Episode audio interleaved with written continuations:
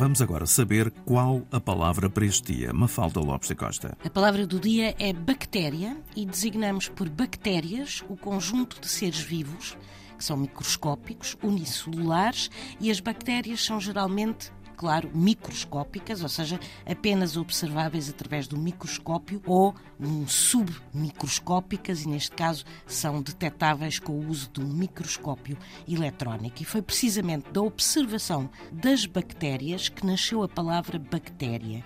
Isto porquê? Porque o termo foi cunhado por um naturalista alemão chamado Ehrenberg, que em meados do século XIX, ao observar ao microscópio uns bacilos, viu que estes tinham tinham a forma de pequenos bastões, de pequenas varas, e foi buscar a palavra grega para bastão, de caminhada, no caso, bactéria, e criou em latim científico o termo bacterium, do qual derivou a palavra bactéria. Palavra do dia, edição Mafalda Lopes da Costa.